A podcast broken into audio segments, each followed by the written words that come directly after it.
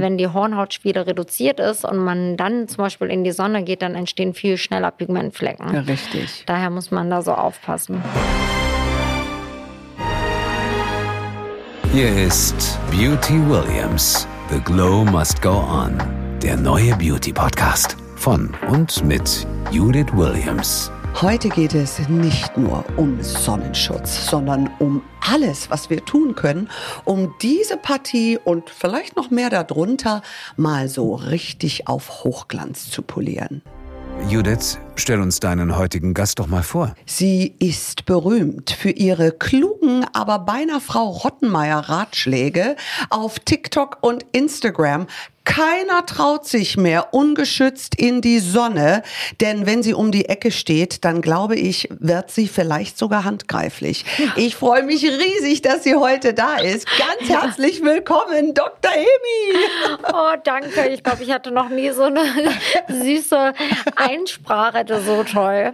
Aber ich äh, schwöre, ich werde nicht handgreiflich. Ja, okay. Aber ich finde es eigentlich sehr, sehr gut, weil alle haben immer zu mir gesagt, du bist wirklich so aggressiv, wenn es um Sonnenschutz geht. Mhm. Aber du bist ja, sage ich mal, die Heldin unserer Haut. Ja, also ich finde halt, dass man so viel richtig machen kann, wenn man präventiv arbeitet. Und ich sehe immer so viele Leute Beauty-Treatments machen oder auch meine Hilfe mhm. aufsuchen. Und dann denke ich mir manchmal, wir machen so viel im Gesicht und dann knallst du dich danach in die Sonne. Und da bin ich wirklich manchmal ein bisschen enttäuscht, weil oh. ich mir oh. denke, ich, ich habe ja. so lange mit dir darüber jetzt gesprochen und ich mache so viel Aufklärung über ja. Thema Sonnenschutz. Und natürlich wird das alles wieder nichtig, wenn man zwar die ganzen Beauty-Treatments macht, ja. aber ähm, die Haut nicht richtig schützt. Ganz genau, weil die Sonne ist Gift für unsere mhm. Haut. Hast du das Gefühl, dass der ein oder andere vernünftiger geworden ist? Also so wie ich das von meiner Community zumindest mitbekomme, ja, ja weil die sch schreiben mir auch mal ganz stolz, guck mal, ich habe sogar meinen Partner dazu ja.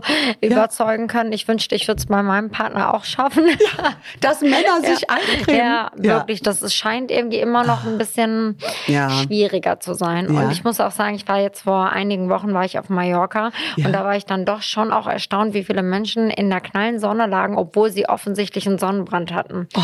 Also es ist was schon. Was machst du da? Einfach anschauen und leiden, oder? Ja. ja. Ich traue mich dann nicht, was zu sagen. Nee. Bei so ganz Fremden irgendwie. Also wir beide, wir. Sollten mal mit so einem Koffersonnenschutz oder? durch die Strände gehen ja. und die Leute einfach ja. zudecken damit, oder? Ja, finde ich auch. Das wäre das Richtige. Emi, erzähl uns ein bisschen. Wo kommst du her? Wo bist du geboren? Mhm. Ja, ganz spannend, äh, dass du das fragst. Das werde ich eigentlich selten gefragt, weil der irgendwie gehen viele davon aus, dass ich deutsch bin. Dabei sehe ich ja, ja eigentlich gar nicht so deutsch aus. Ja. Ähm, aber ich bin in Istanbul geboren und ich bin mhm. ähm, 1996 mit meiner Familie wirklich auch in erster Generation dann nach oh. Deutschland ausgewandert. Mit deine Eltern ja, mit dir? Ja, meine mit Eltern mit mir und mit meinem Bruder. Der ist ähm, knapp sechs Jahre älter als ich. Okay. Und ähm, ja, und dann haben wir damals, ich glaube, erstmal in, irgendwo in NRW gewohnt. Ich glaube in Lüdenscheid. In Lüdenscheid? ja, ja. Und dann gut. so kurzzeitig und ja. dann ähm, habe ich eigentlich meine Kindheit und Teenagerzeit so in Hannover verbracht. Und deswegen mhm. sprichst du so ein schönes Deutsch, weil das hannoveranische mhm. Deutsch soll ja das Beste in ganz Deutschland sein. Ja, das habe ich auch gehört. Ja, ja, und ich höre es bei dir. Sag mal, Istanbul, das ist ja eine mhm. Stadt, da gibt es ja auch die besten Beauty-Treatments ja.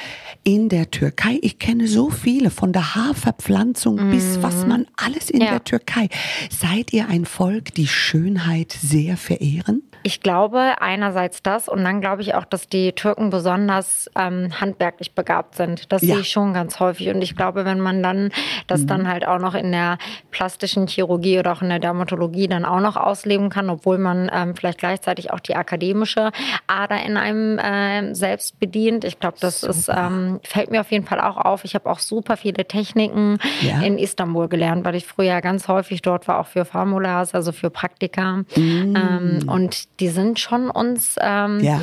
In Deutschland immer einen Schritt voraus mit Beauty Treatments. Ich glaube, weil die sich auch einfach viel mehr trauen. Absolut. Ja. Sie sind da beinahe, habe ich das Gefühl, so ein bisschen amerikanisch unterwegs. Ja, das stimmt. Also extrem fortschrittlich mhm. und ich finde auch sehr natürlich, mhm. dass du nicht so richtig weißt, hat sie oder hat sie ja, nicht. Das ja, ist, aber das ich sag dir ehrlich, wenn ich in Istanbul bin, erstens, ich liebe diese Stadt. Mhm. Schon vom Essen her. Ich nehme jedes Mal Minimum drei, vier Kilo zu. Und dann habe ich immer so einen extra Koffer dabei. Und diesen Koffer nicht für Kosmetik, sondern für Essen. Ich kaufe so riesige Säcke an Nüssen ein. Was ist das mit dieser Liebe zu? Bei euch wachsen, mhm. glaube ich, die besten Mandeln etc.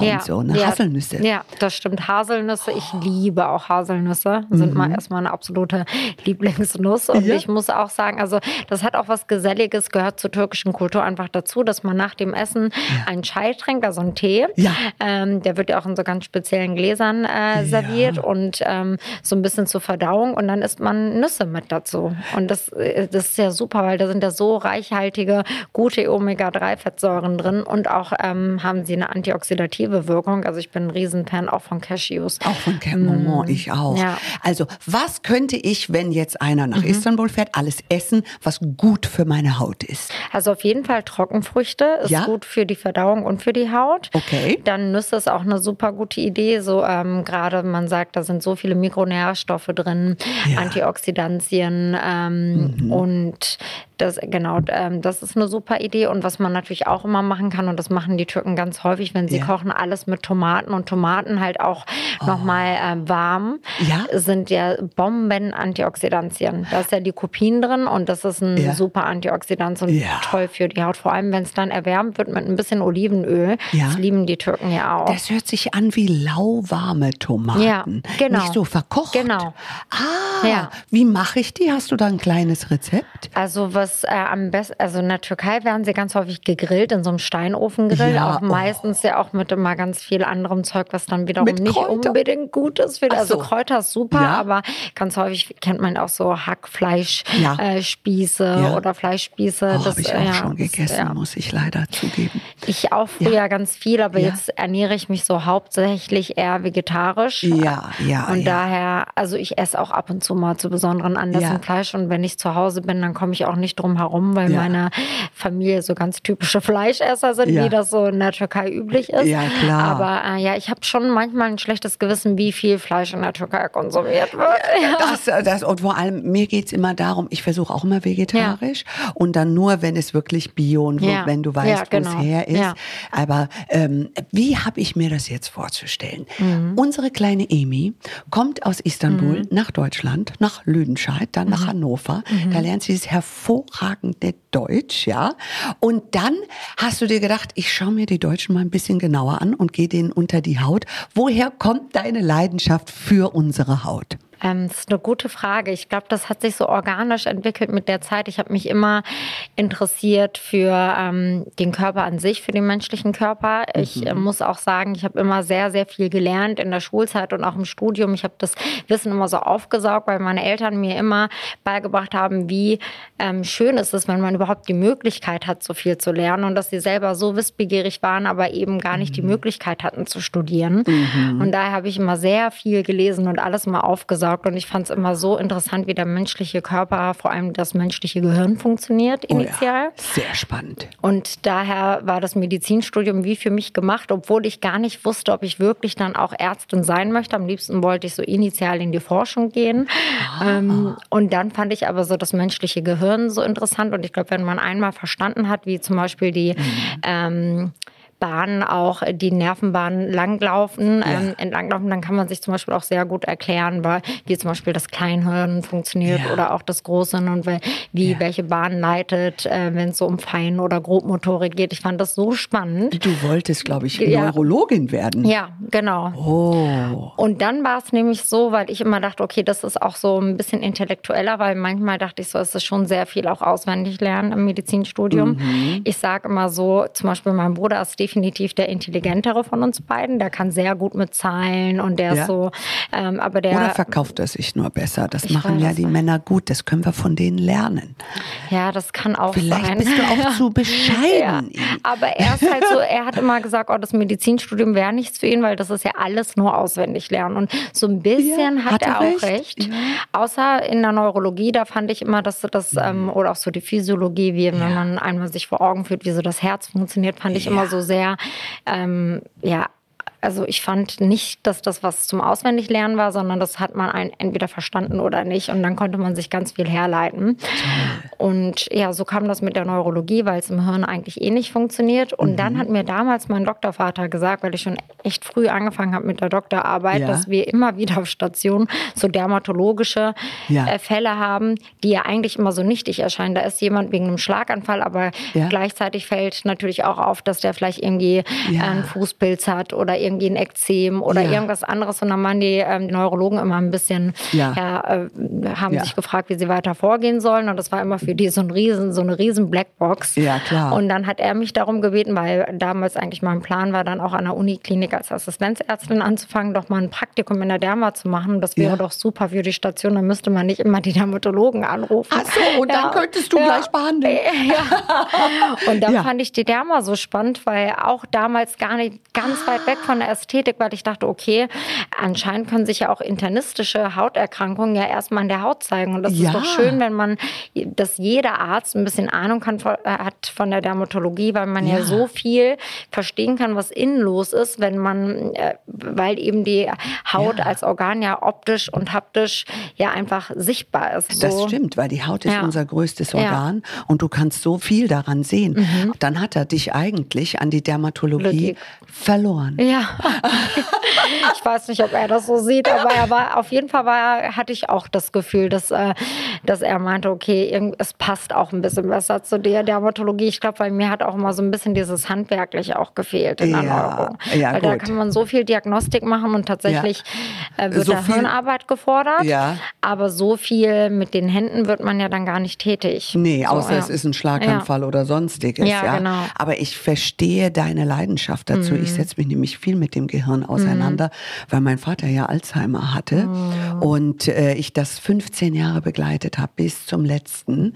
Und ähm, das ist eines der spannendsten Felder. Ich kann das mhm. so gut nachempfinden. Also jetzt verstehen wir natürlich viel, viel besser, weil du auch mit der Dermatologie quasi eine Lösungsbringerin bist und auch eine Menschenkennerin, weil man an der Haut, man sagt ja auch, nicht nur die Augen sind Spiegel der Seele, sondern auch die Haut. Und ich kann euch, liebe Beauties da draußen sagen, wenn sie jetzt hier schon sitzt, ich werde sie alles fragen. Mhm. Ja, alles von Verschönerung etc., was wir eigentlich tun können. Du bist für ein paar Sachen super bekannt, weil du sie extra gut machst und was mir super gefällt, du hast beinahe wie einen ganzheitlichen Ansatz. Es ist nicht nur der Lipfiller, der Kussmund von Dr. Emi, sondern es ist dazu deine Drips etc. und natürlich Laser. Jetzt, womit sollen wir anfangen? Ich würde ja am liebsten mit dem Laser beginnen, weil ich sehe, dass wir in Deutschland noch ein bisschen zurück sind. Du bist da sehr, sehr fortschrittlich.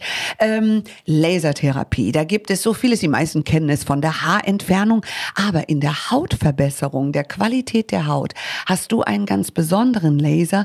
Und kannst du uns so einen kleinen Überblick geben über verschiedene Lasertherapien und mhm. was du als sinnvoll erachtest? Ja, das ist ähm, also Thema Laser ist ja für viele immer so eine Blackbox, weil man genau. sich mal gar nicht vorstellen kann, was diese Energien in der Haut oder auch im Unterhautgewebe machen. Und dabei ist es eigentlich eine sehr, sehr sinnvolle äh, Methode, je nach Laser, vor allem um, sage ich mal, Well Aging zu betreiben, weil wir wissen alle spätestens eigentlich jetzt, weil, ähm, weil das auch einfach viel mehr publik geworden oder ja. salonfähiger geworden ist, was ähm, Botulinum und Filler zum Beispiel machen können und mhm. dass sie auch definitiv ihre Limitationen haben. Mhm. Man kann nun mal ähm, die Haut Hautstruktur und Hautqualität mit äh, Botulinum und Fillern gar nicht unbedingt wiederherstellen. Und mm. was wir ja mm. eigentlich alle wollen, ist ja, wir wollen ja nicht eigentlich alle faltenlos sein oder mimiklos, sondern ja. wir wollen ja alle vielleicht so ein bisschen diesen Hautalterungsprozess aufhalten auf eine mm. besonders natürliche Art und Weise. Richtig. Und da kann man mit verschiedenen Lasern ähm, super viel erreichen. Wir haben zum Beispiel ähm, einen CO2-Laser, der ah. ist, äh, gehört mit dem Erbium-Laser zum Beispiel zu so eher ablativen ähm, Laserverfahren. Das bedeutet, sie können wirklich, die arbeiten wie so ein chirurgisches Skalpell, so muss ja. man sich das vorstellen, und können die obere Hautschicht wirklich abfräsen. Ja. Und gleichzeitig werden aber auch in tieferen Hautschichten ähm, äh, die Hautregeneration gefördert, zum Beispiel die Kollagenneubildung. Ja. Man kann zum Beispiel mit einem CO2-Laser super gut auch im Bereich der Augen arbeiten, weil wir dieses Kollagen-Shrinking Ja. ähm, äh, äh, machen. Und das bedeutet einfach, dass die Haut dort definitiv gestrafft werden kann, ohne eine OP. Und wenn man damit Super. zum Beispiel anfängt, bevor Ja. man, bevor die Falten zu stark sind, dann braucht man gar nicht so viel Botox und Filler. Also, und das ist ja genau das, was wir ja immer so als Negativbeispiele empfinden. Mhm. Aber die meisten Menschen haben leider immer Angst vor diesen ablativen CO2-Lasern, weil die natürlich immer mit einer kleinen Downtime einhergehen und Kleine Downtime. Was Mhm. heißt das bei dir, kleine Downtime? schon eine Woche. Ja. Eine Woche Nee. nicht rausgehen? Wie ist die Haut? Weil das ist ja, wie du sagst, äh, wirklich, man nimmt die oberste tote Hautschicht Mhm. hinunter. Die Kollagenproduktion darunter wird stark angeregt, nehme ich an, weil es genau. wie eine Verletzung so Genau. ein bisschen ist. Ja. Aber du kannst sie halt mit dem Laser genau dosieren, ne? Ja, genau so ist es. Also Ja. man muss sich ähm, vorstellen, dass man mit dieser Entzündung eben die Regeneration fördert. Und das hört sich für viele paradox an. Warum sollte man denn die Haut mit Absicht verletzen? Aber die Nebenwirkung korreliert quasi mit der Wirkung. Das ist ja manchmal auch bei in der Hautpflege zum Beispiel so mit Retinoiden. Mhm. Ja. Da weiß man ja auch, Super. je stärker die Entzündung, Ja.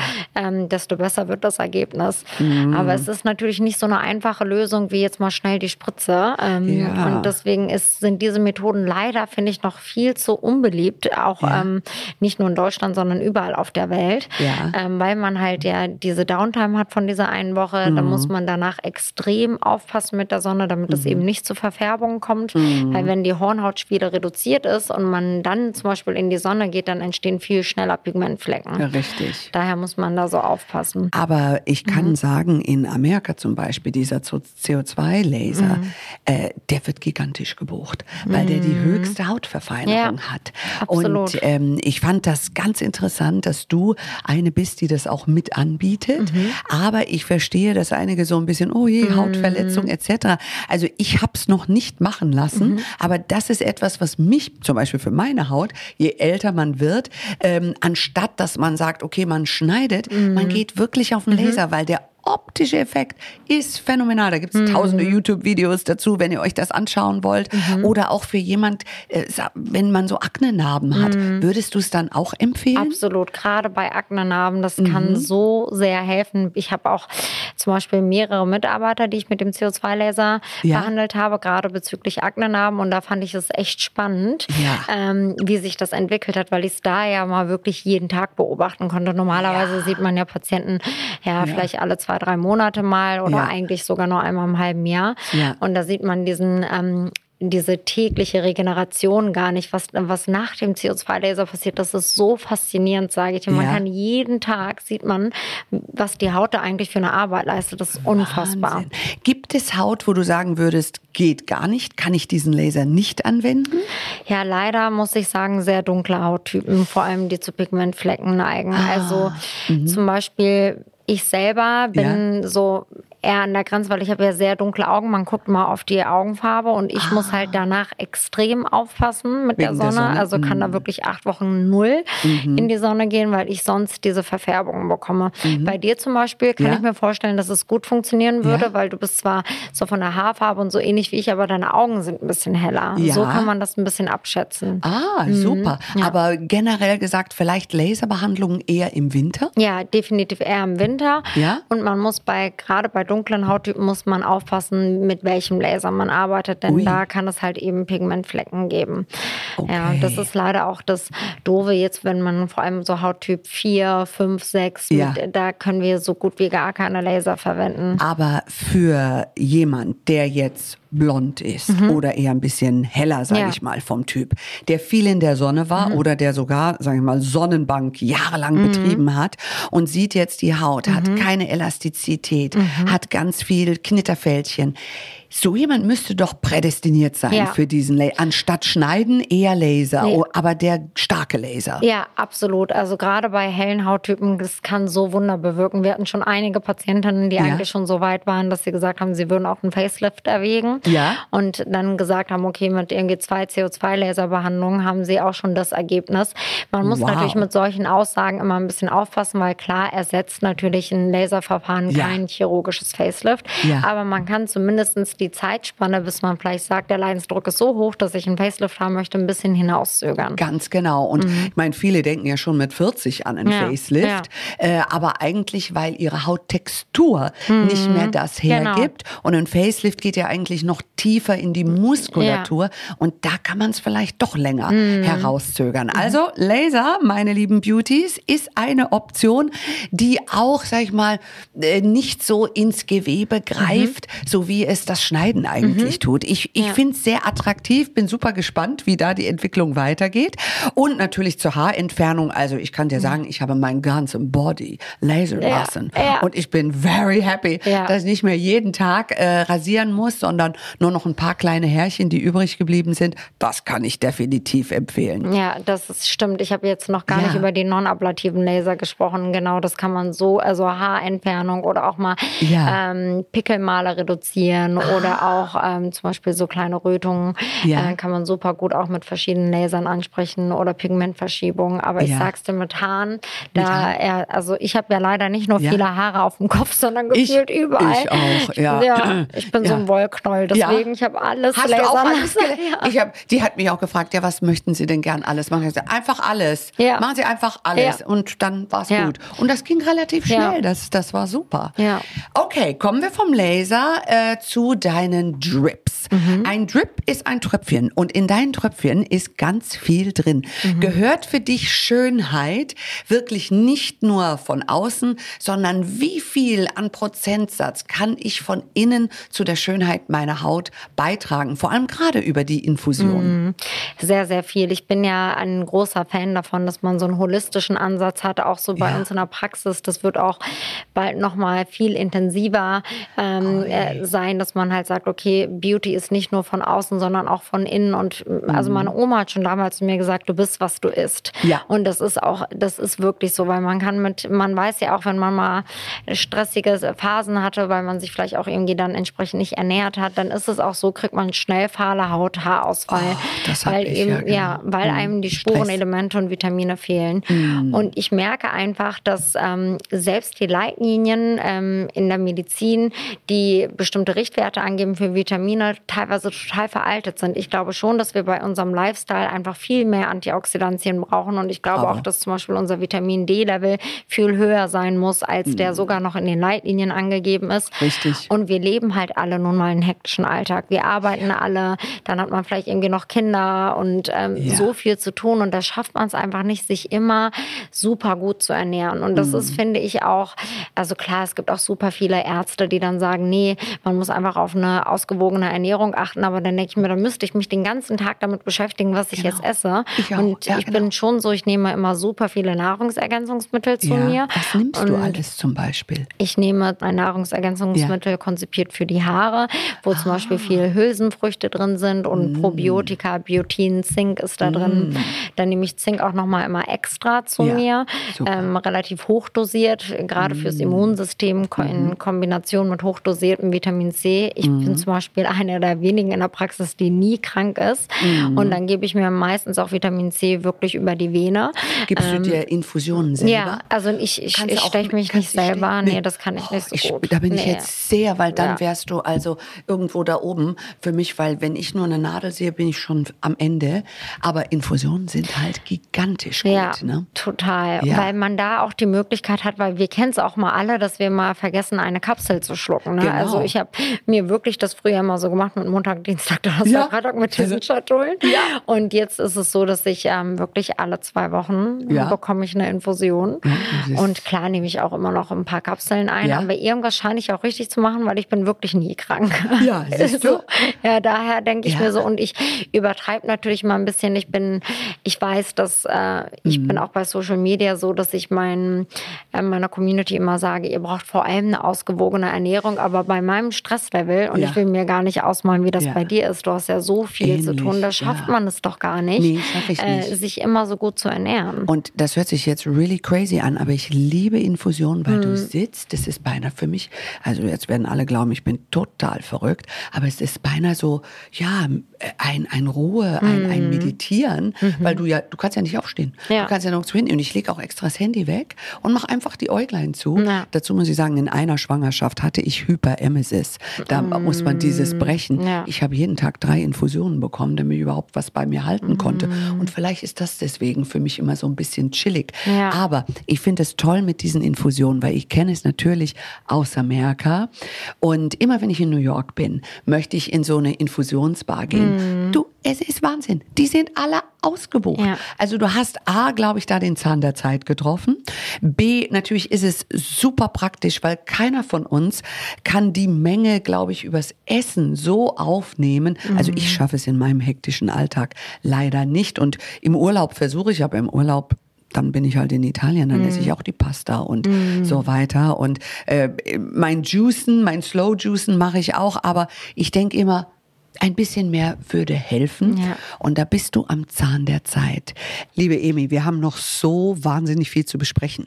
Und deswegen machen wir jetzt hier einen kleinen Cut. Zum ersten Mal gibt es einen zweiten Teil mit einem Gast, und zwar mit unserer lieben Dr. Emi.